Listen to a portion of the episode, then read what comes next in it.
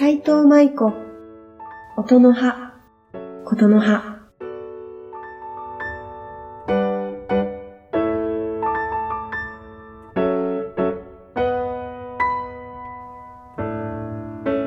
この番組は、私トランペット奏者斉藤舞子が、四季の変遷とともに日本の美しい言葉と音楽をお届けする番組です。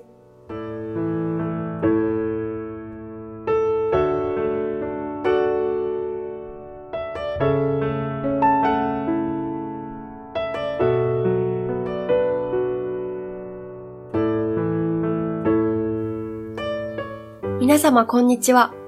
トランペット奏者の斉藤舞子です。音の葉ことの葉第2回目の放送をお聞きいただきありがとうございます。桜も散って、ぐっと気温が上がって、過ごしやすい日が続いていますね。季節の移り変わりがすごく好きなので、こういう季節に緑を見ながらお散歩するのが大好きです。今朝もですね、近くの神社とお寺を回って帰ってくるウォーキングコースで歩いてきました。深呼吸しながら朝の空気を吸うっていうのはとっても体にいいそうなので、この過ごしやすい季節にぜひ皆様もお散歩してみてください。えー、それでは今回のテーマは出会いの季節です。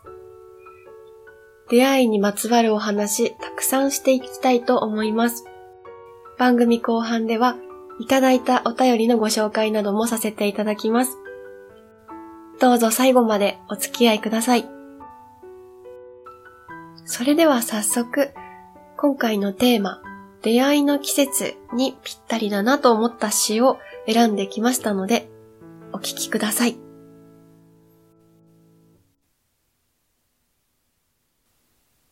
月夜の浜辺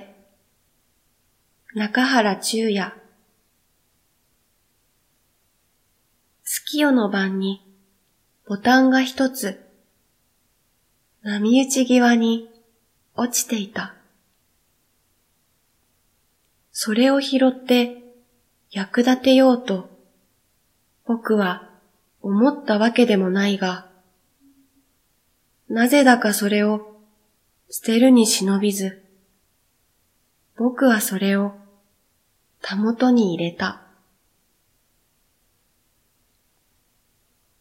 月夜の晩にボタンが一つ、波打ち際に落ちていた。それを拾って役立てようと僕は思ったわけでもないが、月に向かってそれは放れず、波に向かってそれは放れず、僕はそれをたもとに入れた。月夜の晩に拾ったボタンは指先に染み、心に染みた。月夜の晩に拾ったボタンは、どうしてそれが捨てられようか。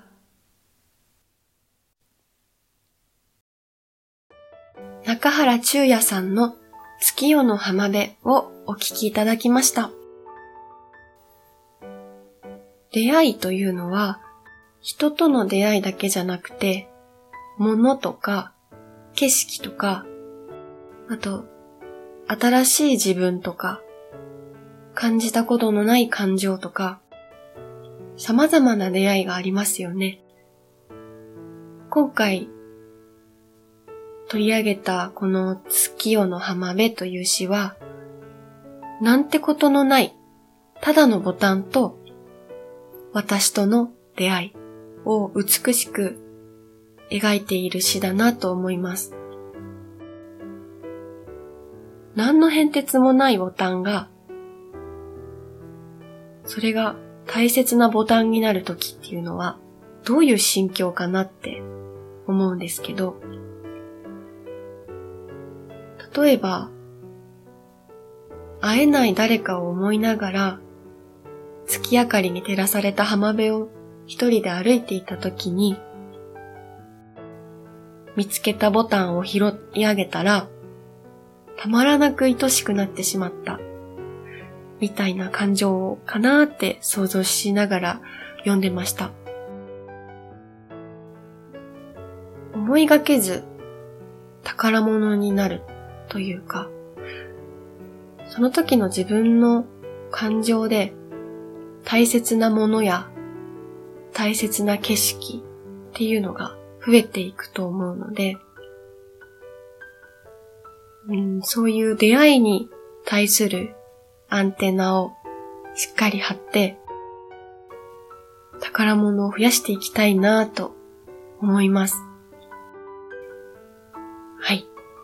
えー、では、続いて、えっ、ー、と、私自身が出会いを経験して、すごく嬉しかったことをお話ししたいと思うんですけれども、このコロナのご時世になってから、直接人と会うことが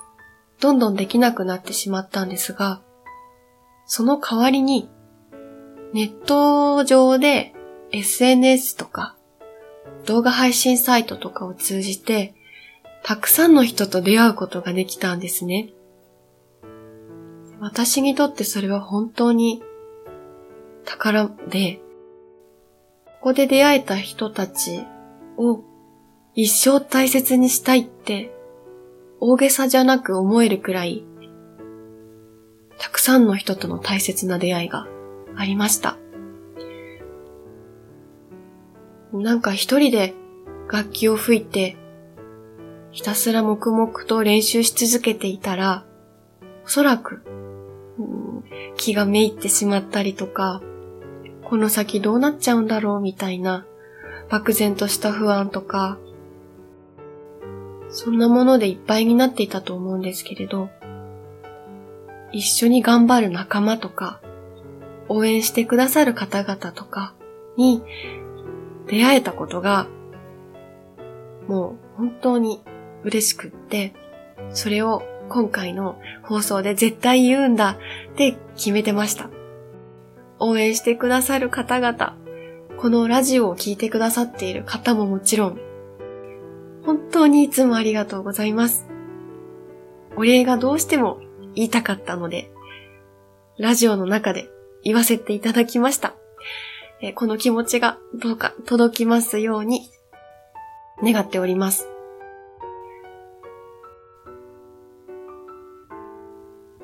はい、そうしましたら、えー、前回の放送の後、お便りを2通と、えー、質問を1通いただきましたので、えー、まずは、いただいたお便りから読ませていただきたいと思います。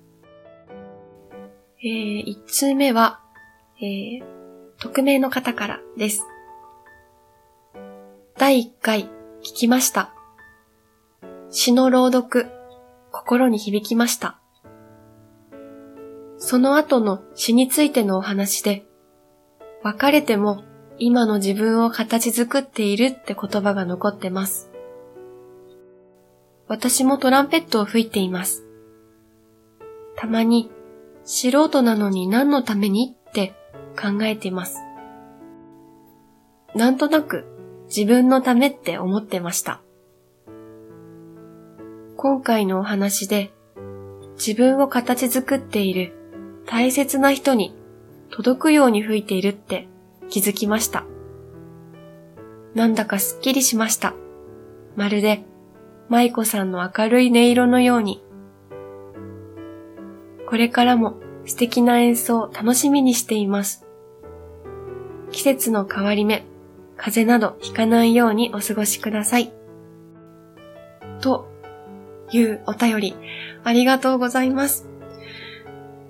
素人なのに何のためにって考えながら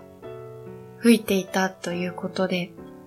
うん、なんだかそれはきっとすごく葛藤があったんだろうなと思います。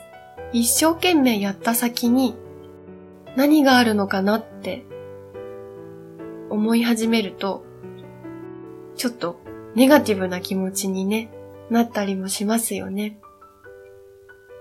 だけど、うん、お便りに書いてあったように、大切な人に届くように吹いているって気づきましたって。とっても素晴らしいことだなと思います。必ず、このお便りをくださった方の音楽を聴いてくださる方はいますし、その方の喜んでいる顔を思い浮かべながら練習したら楽しいですし、やりがいありますよね。これからも練習頑張ってください。お便りありがとうございます。えー、それでは2通目読ませていただきます。こちらも匿名の方からです。斉藤舞子さんの番組でのお話に涙しました。素敵な企画をありがとうございました。次回も楽しみにしています。舞子さんの人生が素敵な旅になることを祈っています。はい。ありがとうございます。なんて優しい。本当に嬉しいです。あの、こうやって人の幸せを祈れる人っていうのは本当に心が豊かだなと思います。もう、この人生が素敵な旅になることを祈っていますと言っていただけたので、必ず素敵な旅にします。そうしてみせます。これからも応援よろしくお願いします。ありがとうございます。えー、っと、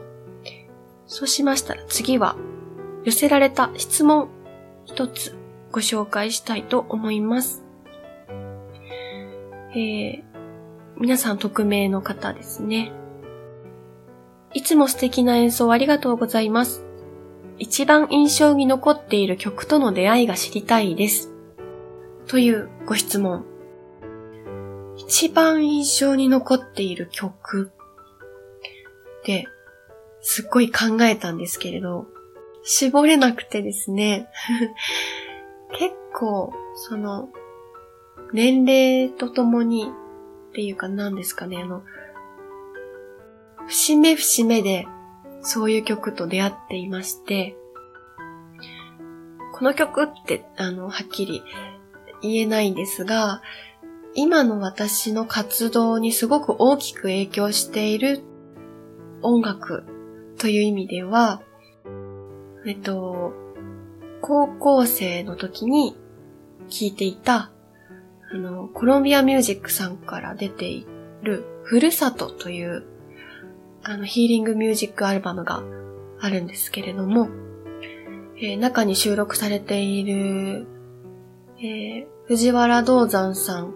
尺八の奏者さんです。の、琥珀の道とか、と、樺沢美乃さん、ピアニストですね、の夕焼け雲とか、あとは、千住明さんの、えー、日本映像の21世紀のテーマですとか、うん、まあ、あとは、外せないのは久石譲さんですね。うん、その、今挙げた方々の音楽を聴いて、あの、ヒーリングミュージックの魅力に気づいて、そ、そこからずっと虜になっています。トランペット奏者でヒーリングミュージックが一番好きだっていう人は多分そんなに多くないのではないかなって思うんですけども、割と皆さん派手派手な曲を好む傾向にある気がして、なんですけど私は派手派手な曲よりもそういったヒーリングミュージックの方が好きで、そのきっかけになったのが、高校生の時のその、ふるさとという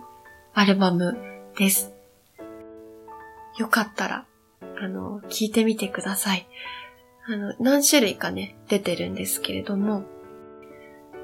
私が、えっ、ー、と、去年制作した CD、風の音というタイトルのソロアルバムの、なんて言ったらいいですかね。あの、参考というか、そこから、そのふるさとという CD からかなりインスピレーションを受けて制作してます。ぜひ合わせてどちらともお聴きいただけたら嬉しいです。はい。こんな感じで、えー、今回の出会いの季節というテーマでお送りしてきました第2回目の放送そろそろ終わりになります。エンディング曲のご紹介に移りたいと思います。今回のエンディングは、アンドレ・ギャニオン作曲、巡り合いです。こちらもヒーリングミュージックです。えー、三浦遥ちゃんという私の同郷、同い年のピアニストに、えー、お願いをして、えー、初めて巡り合いを演奏したのが、えー、YouTube にアップされているんですけれども、今回、こちらで流させていただく曲は、4月11日に行われたスプリングコンサートライブバージョンです。えー、生の演奏の音源ですので、あの、ライブ感楽しんでいただけたらなと思います。えー、これからの皆様のたくさんの素敵な出会い、そういう素敵な出会いが訪れることを祈って、今回閉じさせていただきます。次回の放送のテーマは、雨の季節です。雨にまつわるお話や、テーマに関係なくても大丈夫です。私へのお便り、ご質問などなどお待ちしております。皆様、お体に気をつけてお過ごしください。それでは。